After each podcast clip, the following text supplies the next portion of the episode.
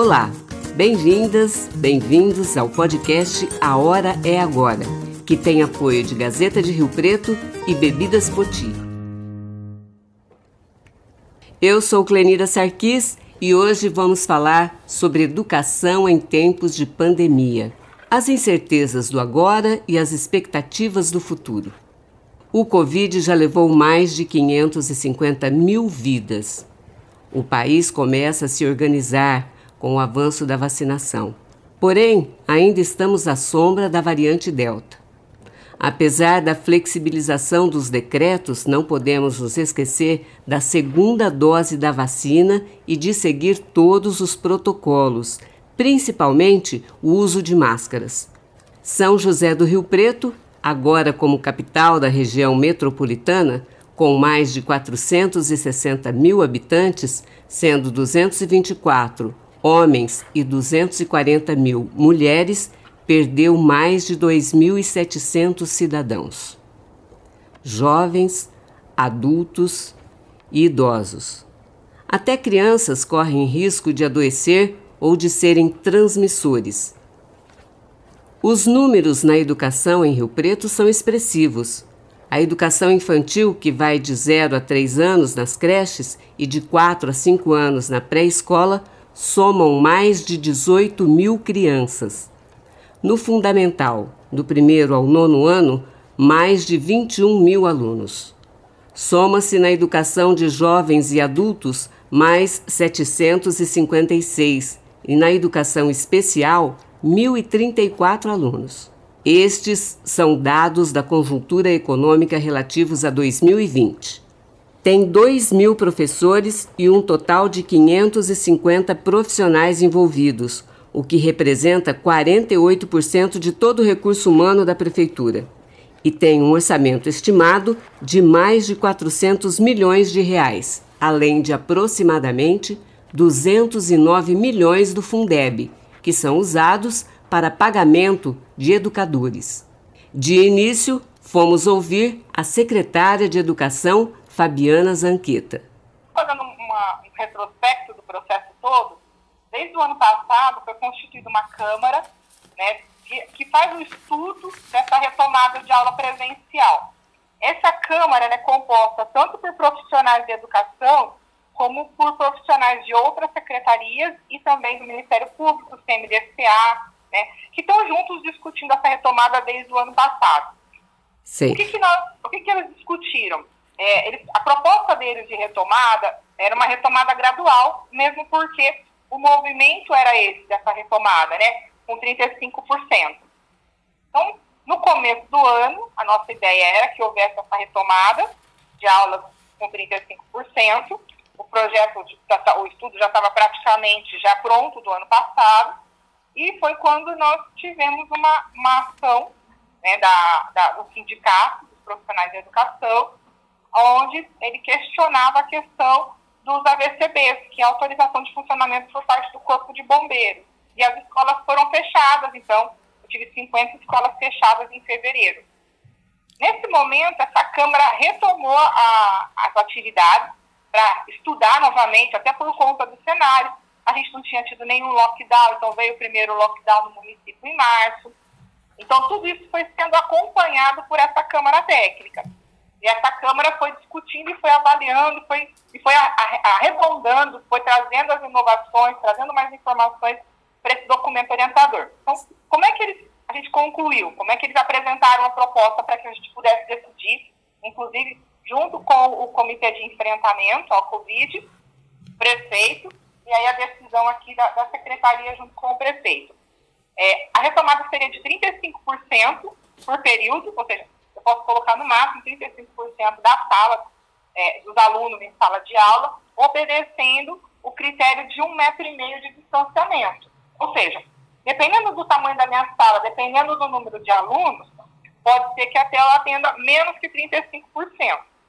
Então, hoje, como é que nós estamos? Nós temos praticamente, é, que a gente definiu também, que é a retomada do fundamental, né, que a gente tem 21 mil alunos aproximadamente aí 10 mil alunos, os pais manifestaram interesse na retomada presencial, participar desse processo de retomada, Os pais decidiram através de um. Como é que foi feito isso? Foi feita uma consulta pública aos pais? Foi feita uma consulta individual. A consulta foi individual. Nós primeiro fizemos uma pesquisa para avaliar como é que estava o nível de segurança dos pais quanto à retomada presencial. O ano passado nós fizemos essa mesma pesquisa, o número é que de pais que achavam que deveria voltar presencialmente era 25%, e agora em agosto, em julho, esse número foi para 70%. Ou seja, os pais estavam mais confiantes numa retomada, acreditamos até que por conta da vacina, toda essa situação que a gente já já está sabendo aí que está avançando. E, e, como é que essa Câmara decidiu, por exemplo, é, voltar nesse momento? Fez uma avaliação é, da, da situação que os alunos estão? Eles vão recomeçar, é, volta para a sala de aula, mas eles vão recomeçar o estudo a partir de onde? Eles acham que as crianças perderam esse tempo, esqueceram do que aprendeu? Como é que vai ser isso? Então, é, nesse momento, qual foi a proposta? Nós estamos retomando preferencialmente os alunos que não deram devolutivas. Lembrando que a, educação não parou, tá? Nós estávamos em atividade remota. Então, nós não paramos em momento algum. Várias escolas, até pelo perfil da escola, perfil dos alunos, inclusive com aula online, exatamente como colégio particular. Em alguns casos onde os alunos têm mais dificuldade de acompanhar aula online, muitas vezes não por falta de internet, mas por falta de habilidade mesmo para poder fazer esse acompanhamento, a gente tem o material impresso. Então, dentro desse processo todo, nós fizemos uma, um estudo acompanhando todos os alunos da rede. E nós sabíamos quantos alunos e quais eram os alunos que não não estavam dando devolutiva. Então, nosso foco nesse momento é principalmente esses alunos que não deram, deram devolutiva, para a gente começar um processo de, de recuperação de conteúdo. Nessas duas primeiras semanas aí que eles estão frequentando a escola, dá para dá saber já qual é a maior dificuldade, por exemplo? Eles mantêm distanciamento, eles respeitam as, as orientações que foram dadas para os professores passar? Como é que eles se comportam na, na escola? Olha, está muito bem. É, eu, eu tive, já tive em várias escolas da semana passada e essa semana. Estão se comportando de forma exemplar questão de máscara, aquelas máscaras que a gente vê que não é adequada, a gente oferece a máscara descartável, que a gente chegou à conclusão que é a mais segura. Eles atendem a questão do distanciamento, você começa a conversar com os alunos, eles sabem que não pode trocar, emprestar o lápis para o colega, eles estão respeitando o distanciamento dentro de sala, respeitando a hora do brincar, que não pode ter o brincar no parquinho, brincar coletivo de contato. Na hora da refeição também, na hora da merenda, também eles estão entendendo a, a questão do distanciamento. Olha, os alunos estão de parabéns, assim como toda a gestão escolar que está passando as instruções, eles estão seguindo a risca. Nesse período houve alguma. Uh, alguém ficou doente, alguém da escola, ou alguém da, da, da família, dos alunos? Olha, de alunos e familiares nós não tivemos nenhum registro, tá? O que nós tivemos foi semana passada suspeito de estava com síndrome gripal, mas fez o exame e deu negativo. E essa semana a gente também está com caso suspeito, mas ainda sem resultado positivo. De professor ou aluno? Professor. E o transporte para esses os alunos que precisam de transporte está sendo feito? Sim, também ofertamos, seguindo todos os protocolos de segurança. Nós, inclusive, compramos mais ônibus agora que está para entregar, justamente para a hora que os alunos retomarem no total a gente atendeu o distanciamento sem ter nenhum tipo de prejuízo. Então, estamos com distanciamento, higienização dos ônibus. Os motoristas estão aí treinados, foram capacitados para fazer a medição, a medição de temperatura dos alunos, é, é, o protocolo de álcool em gel. E aí, quando a gente entrega os alunos na escola e o ônibus volta para o nosso pátio, o ônibus todo é higienizado para fazer a próxima rodada. Outra coisa que a gente gostaria de saber é se os professores que estão trabalhando, porque essa Câmara tem professor que faz parte dessa Câmara também, ou só coordenador da escola e diretor? Não, tem professor, tem diretor, tem coordenador. Sei, eles estão de acordo com todo esse, esse sistema que foi montado? Sim, sim, a gente, isso foi construído por eles. Eu simplesmente acatei uma proposta que foi trazida pela Câmara Técnica. Viu? E, e a vacinação? É, como, é que, como é que foi a vacinação dos professores? Eles estão todos vacinados? Eles têm, apresentam documentação para trabalhar, os funcionários? A vacinação para os profissionais da educação foi uma grande conquista, né, antecipação. primeiro grupo de professores que foi vacinado foram com mais de 47 anos, foram vacinados com a Coronavac, ou seja, já cumpriram o ciclo de imunização, que não é a maioria da rede, a rede é uma rede muito jovem, então nós estamos falando aí de uma imunização inicial em torno de 30%, e depois nós tivemos agora em julho a imunização dos com menos de 47 anos, e a grande maioria tomou a Pfizer ou a AstraZeneca. Então, o ciclo de imunização finaliza agora na primeira semana de setembro. Nós tivemos uma adesão muito boa, tanto dos professores como dos terceirizados também. Agora, nós estamos pedindo para os casos dos terceirizados a apresentação do, do comprovante de vacinação. A volta às aulas foi anunciada no site da Secretaria com as seguintes datas: dia 9 de agosto, início das atividades escolares presenciais para alunos do ensino fundamental e do EJA, além dos alunos com dificuldades de aprendizagem. Dia 27 do 8, prazo final para consulta de intenção de retomada das atividades presenciais para a educação infantil. Dia 30 de agosto, aplicação da avaliação diagnóstica para avaliar o nível de aprendizagem. Dia 20 de setembro, retorno das atividades presenciais para alunos das creches e educação infantil. Fabiana explica ainda esta retomada. Retomada, a partir do dia 30 agora de agosto, nós vamos fazer uma avaliação diagnóstica em rede, que é recomendado, inclusive, pelo MEC, essa, retomar, essa, essa avaliação, onde todos os alunos de primeiro ano de todas as escolas vão fazer a mesma prova, a mesma avaliação. A partir desse resultado, nós vamos ter o termômetro, vamos saber como é que está cada aluno, como está cada escola e cada sala de aula. E aí sim nós vamos fazer o plano de recuperação e retomada mesmo de conteúdo. Então, aí a gente trabalha o segundo semestre, já último bimestre, com essa retomada de conteúdo, já fazendo uma projeção desse projeto de recuperação para o próximo ano também. A gente chama de contínuo, né? um plano de contínuo 21-22. A secretária da Educação finaliza. O que vai acontecer a partir de agora eu acredito muito na capacidade das crianças e acredito muito no potencial dos professores de, de, se adaptarem a essa nova realidade e aí sim, num prazo aí um pouco de um ano, talvez um ano e meio, a gente conseguir fazer essa recuperação desse período que foi, é, foi feita a atividade remota. A atividade remota, ela trouxe resultados muito positivos também, que eu acho que vale a pena frisar nós vimos vários casos aí que a própria imprensa mostrou de crianças que estavam sendo alfabetizadas que o avô, a mãe foi alfabetizado junto. Ou seja, a metodologia utilizada alcançou não só a criança, mas também alcançou a, a família. Então, isso são exemplos que nos emocionam e mostram o quanto a educação pode transformar. O Sindicato dos Trabalhadores em Educação Municipal, a ATEM, que congrega 700 inscritos entre professores e funcionários, que representa 40% da categoria, tem uma avaliação diferente da secretária de Educação. O presidente Fabiano Jesus afirma: o sindicato não participa, né? Infelizmente, essa gestão ela tem um único compromisso, é, apesar de defender a democracia, falar em democracia, em gestão democrática, na verdade é mera demagogia, porque eles querem, na verdade, controlar e ter todo o controle né, sobre é, a política ser aplicada.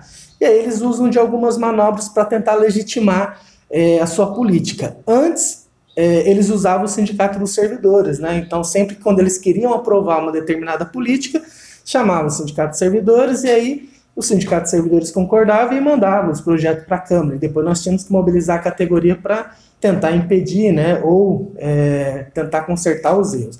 Agora, com essa, como o sindicato de servidores não tem mais essa, é, essa influência, né, e inclusive não representa mais a educação, é, agora eles não chamam nem eles nem nós, né? Então, e tentam é, chamar algumas pessoas, e dentre essas pessoas, aí quando tem eleição, os membros da direção do sindicato ganham as eleições para participar. Então nós temos desde o é, representante de coordenador, de professor, que são membros do sindicato que ganham, ganham eleição.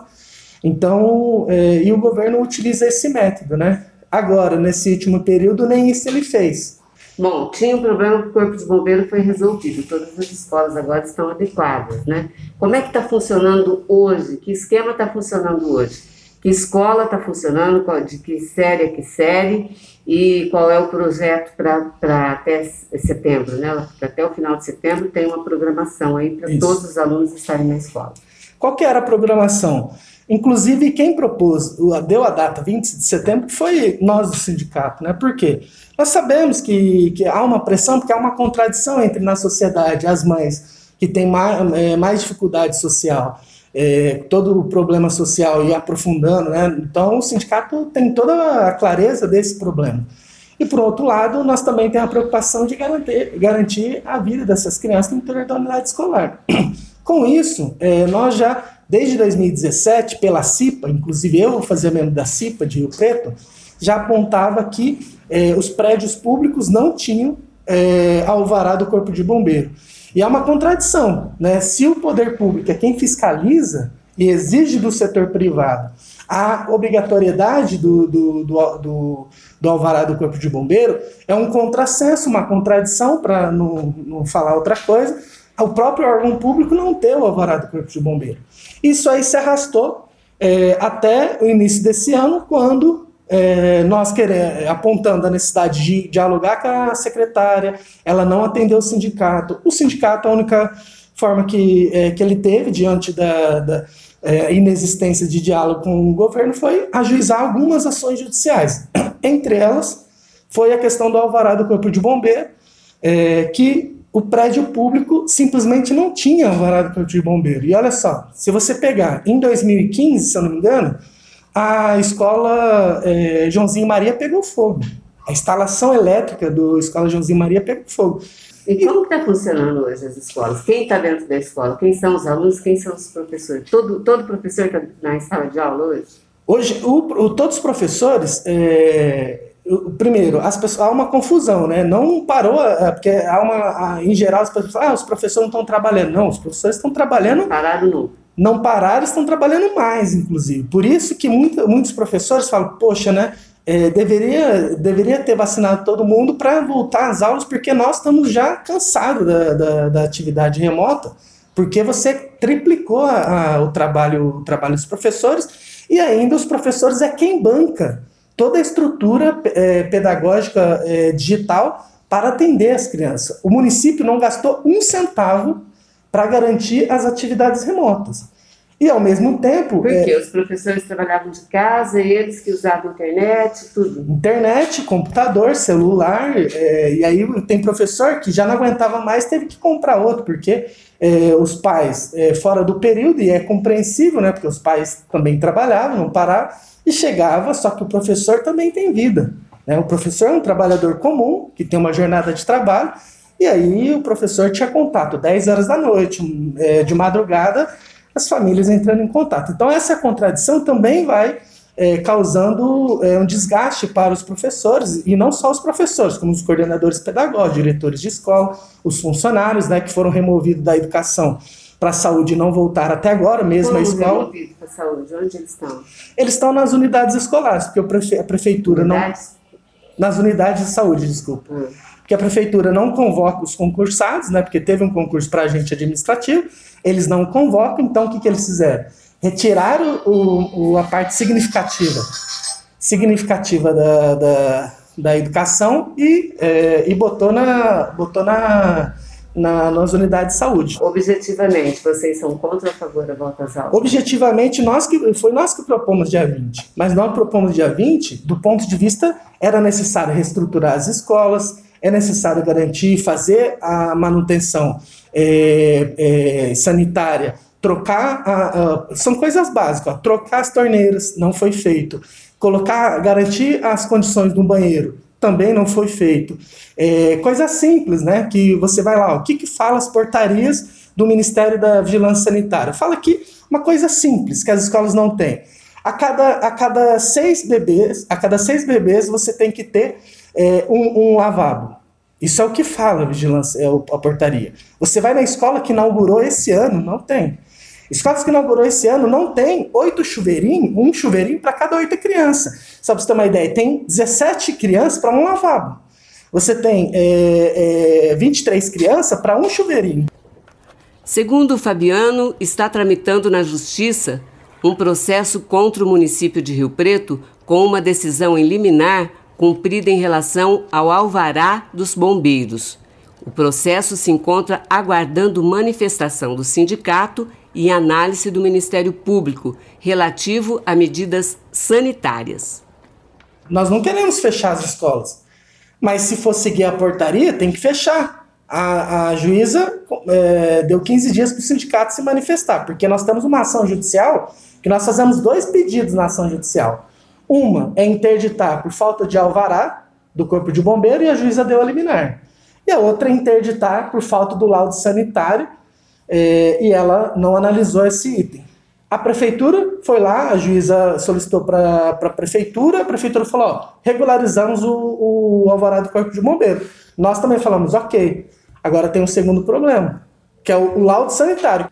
Nós fazemos a seguinte pergunta: já passou um ano. Não é possível que o município, depois de um ano, todo 2020, com 400 milhões de reais, não arrumasse as escolas. Nós perguntamos ao presidente da Comissão de Educação da Câmara de Rio Preto, vereador Bruno Moura, se ele tem acompanhado a volta às aulas, se, tem, se ele concorda com isso, se ele tem fiscalizado as escolas, se elas estão corretas com as medidas sanitárias. Olá, Clenira, tudo bem? Quem está falando aqui é o vereador Bruno Moura. Então, Clenira, a gente da comissão que tem atuado, Comissão da Educação, junto com a Secretaria, a gente está percorrendo as escolas, está fiscalizando, não só eu, mas alguns vereadores também. Como, por exemplo, ontem eu estive na escola municipal Décio Mouzani, lá do lado do, dos Parques da Liberdade. A gente viu as necessidades, o que tem que ser feito nas escolas. Então, a gente preza pela segurança dos professores e principalmente das crianças, né? Esse que vai estar tá sendo o nosso papel aqui, como a comissão de educação e principalmente como está sendo vereador. A gente viu algumas rachaduras em algumas salas, é, o desnível do pátio também, que precisa ser arrumado. E a gente já entrou em contato também com a secretária da Educação, com a secretaria, e eles dizem que já está sendo feita uma licitação para estar tá arrumando essas salas é um fato muito importante, né? Porque tem pais que estão tá de acordo, tem pais que não estão. E eles não são obrigados, os que não tiver de acordo, de mandar as crianças para a escola, que ainda vai estar tá tendo as aulas remotas. É, eu vejo pelo projeto Maquininha que a gente faz parte, é, muitos pais, muitos pais querem, né? Essa volta, ficaram felizes já com a volta com 35% e agora em setembro com a totalidade máxima, né, que é o 100%. Então, é alguns pais que não querem, né, mas a maioria estão confiantes nas voltas às aulas assim. E a vacinação também está aumentando. A gente acredita que até o fim do ano todas as crianças também já vai estar sendo vacinadas. Por outro lado, a Escola Maria Peregrina, que tem um método de ensino muito próprio, nas palavras de sua gestora Mildred Duque, traça um panorama mais amplo da pedagogia e a importância da escola aberta à comunidade. A escola Maria Peregrina faz um trabalho com, com tem uma linha de educação totalmente diferente da, da convencional. É, mas é, eu tenho a impressão que você está acompanhando é, e estudando o que está acontecendo com a educação como um todo. Você acha que é, com os alunos tanto tempo fora da escola, com tudo que aconteceu na pandemia, é, a gente tem hoje, os alunos podem voltar para a escola e começar de onde pararam? Ou a, o que, que aconteceu? Eles vão ter recuperação desse tempo perdido ou não tem mais isso? Começa do zero? Bom, a, a educação no nosso país já tinha um prejuízo, né? Enorme. Então eu falo assim que na pandemia todo mundo, né, na nossa vida pessoal, principalmente na educação, os alunos, os professores, as escolas, independente ser pública ou privada, é, a gente também colheu, estamos colhendo o que a gente plantou. Então já havia um prejuízo gritante na educação. É, eu não falo só educação pública, não, educação privada também. Então, a, a recuperação, para recuperar, primeiro que vai demorar anos, porque já havia um prejuízo. A gente sabe que tem escolas em cidades públicas que nem voltaram. Tem uma cidade que o ano passado, em setembro do ano passado, que foram pensar e mandar uma folhinha para os alunos, escola pública. Então, enfim.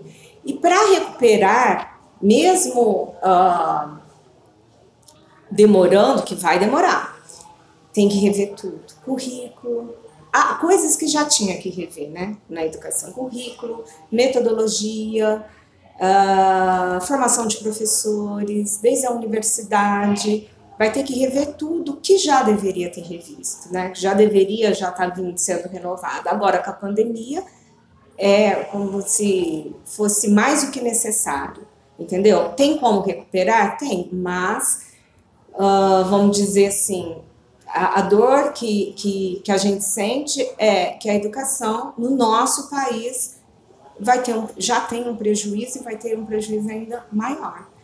E quantitativamente pensando, quantitativamente pensando em quanto tempo isso, eu não gosto nem de pensar, porque são anos e anos renovando tudo. Agora, se continuar no convencional, igual estava, aí você põe décadas aí. Qual foi o maior prejuízo para as crianças que ficaram fora da escola? Olha, o grande prejuízo, que já era um prejuízo, a Escola Maria Peregrina trabalha o aluno como um todo. Eu falo toda escola trabalha, porque não tem disso para a escola só aprender conteúdo, porque nós somos pessoas, né? Mesmo que as escolas não tenham uma metodologia voltada para fazer um trabalho com as inteligências emocionais, mas ser educador, você está ali, você está convivendo com as transferências, contra transferências que acontecem. É, eu acredito que há um prejuízo enorme, que é o que já tinha de conteúdos. Prejuízo enorme, porque já havia um prejuízo é, em relação a conteúdo, em vir e aprender mesmo o conteúdo. Agora, isso acumulou mais ainda, entendeu? Fora os prejuízos de socialização, é, é, prejuízo é, físico, porque tem muita bio, né? Porque tem muita criança que vai fazer a refeição na escola. Olha, nós enquanto educadores a gente teve que ser, estamos tendo que ser muito resilientes, né? Acho que a gente nunca exerceu tanto a nossa capacidade de transcendência, de resiliência, porque nós não estávamos acostumados com esse sistema online Vou dar o um exemplo agora da Escola Maria Peregrina. A Escola Maria Peregrina é uma escola de total encontro pessoal, de relacionamento. Eu mesma tive muita dificuldade, estou tendo ainda com a questão tecnológica. E o ano passado eu até falei isso numa das, das, das minhas lives. Os educadores, é porque a gente só pensa, como o Papa Francisco fala, né? A gente dá muito é, é foco para a árvore que cai, né? Numa floresta. Mas a gente deixa de ver aquelas milhares que estão nascendo, né? No silêncio. E eu acredito que também a gente viveu isso em relação aos educadores, porque muita gente que ama educação, muito educador, professor que é educador mesmo, e que em segundos, eu falo que foi em segundos, aqui em uma semana nós tivemos que mudar tudo. Estou dando o exemplo da Maria Peregrina, mas que eu sei que aconteceram em várias escolas. Tivemos que mudar toda a estrutura, é, aprender é, Google Classroom, uma equipe que é mais nova que foi tentar é, é, desbravar essa questão tecnológica, outros que foram estudar como gravar vídeo, sabe, dar aula em vídeo, ter que gravar, como ter que falar, que é totalmente diferente, como dar atenção para o aluno que lá na casa deles, tudo a gente teve que aprender num tempo assim recorte. Não é romantismo quando a gente fala que a escola tem que estar aberta para a comunidade, a escola tem que fazer um trabalho com a família, a escola tem que se abrir, a escola tem que fazer projeto, que os alunos vão para a cidade, que a cidade também vem para a escola. Isso não é só para metodologia ativa, sabe? Vão criando os nomes, né? Isso é necessidade, eu acredito, de toda escola. Então, eu acredito que se as escolas públicas tivessem já há décadas fazendo um trabalho bem feito em relação a isso, sofreriam menos e os alunos muito menos. Porque na época de crise, o que a gente mais acha, pessoas solidárias. O Instituto São Judas Tadeu, instituição fundada em 1962, que tem um trabalho notável e reconhecido por toda a comunidade de Rio Preto, nos conta como está passando pela pandemia e sua transformação. Com a palavra, a coordenadora pedagógica Mariluz Umira Camargo houve um tempo em que aqui tinha marcenaria, Sim, gráfica, etc. Exatamente, havia marcenaria, é, a gráfica, é, computação, eletricista, bordado, costura, existia tudo isso. Serralheria, a marcenaria e a serralheria também. E depois houve, né, teve que parar de acordo assim com a faixa etária também das crianças, né, e, e as máquinas, né, que já estavam assim, mais assim obsoletas, né? então já não acompanhavam mais essa, essa geração. Então, daí tivemos que parar, tivemos que parar. Mas só que, mesmo assim, o São Gildas permaneceu de portas abertas e em pé, como hoje, com a graça de Deus. Então, não podia se fazer de um jeito, mas procurou outras alternativas para manter as portas abertas e as crianças podendo vir para cá. Porque... Como é que você vê, por exemplo, o acolhimento que vocês fizeram a essas famílias que os filhos frequentam aqui? Sim. Foi importante para eles passarem essa pandemia? Sim, está sendo ainda. Está sendo ainda. Porque, porque depois a gente fez muito contato por, por WhatsApp. O WhatsApp é uma coisa que toda hora você está falando. Via telefone também, né? via telefone, e também indo até lá, quando a gente não tinha o retorno, a gente vai até a casa. Para saber viram? o que tem, o porquê, o que está acontecendo. Você não está buscando as atividades, o que, que está acontecendo? E o que, que é acontecendo a maioria das vezes? Olha, a maioria das vezes, bom, às vezes tem muita família desestruturada, então essas famílias, eles não têm, não se envolvem tanto. Mas a gente indo, conversando, a gente vai conscientizando de que a história não é desse jeito. Família é eternamente família. Não é? Então eles alegavam, às vezes, estavam todos desempregados, todos não tinham dinheiro para nada, nem para pegar um ônibus, para nada. Entendeu? Tinha muita gente, né? Teve muita gente desempregada. Muitos perderam o emprego de estar marido e mulher e muitos perderam o emprego, aí ficaram todos em casa. Quer dizer, às vezes a família estava até estruturada já, mas de repente todos perderam o emprego da família, já houve aquela queda. Então, foi como o André mesmo citou, muito bem citado, foi a época maior de nós darmos cesta básica. Olha, era uma atrás da outra. A gente tinha até que marcar hora para não ter aglomeração. Então, pois não. A prefeitura, a escola, a escola onde eles estudavam oferecia essas. Olha, eles oferecem, mas as, se é do estado, o estado ele estava fornecendo, até onde eu sei, fornecia assim uns 50 e poucos reais, entendeu? Era qualquer coisa assim. Mas tinha que ter o cadastro lá. E muitos não foram, sabiam, muitos não sabiam, é, também não se importaram, sabe? Não, não foram atrás para saber.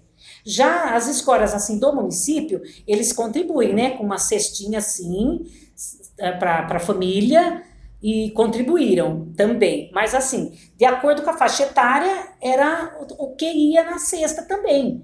Então eles mandavam único, eles mandaram único exclusivamente para as crianças mesmo, porque a quantidade que estava ali na cesta dava-se para saber que era para criança. Mas e o adulto? Então, nós aqui, com a graça de Deus, nós aqui, com toda a ajuda que nós temos da, da, da, comunidade e do nosso padre Luiz, que é o nosso diretor-presidente, não é? E sempre trabalhando muito com afinco, né? Indo atrás e tudo, e pedindo, e, e explicando a situação. Aí então a gente tem essa condição de darmos a cesta básica. O São Judas se reinventa e faz planos para atender, além das crianças de 6 anos a 14 anos e 11 meses, até os 17 anos e 11 meses. O futuro do São Judas é transformar o Instituto numa, numa, num Instituto de Formação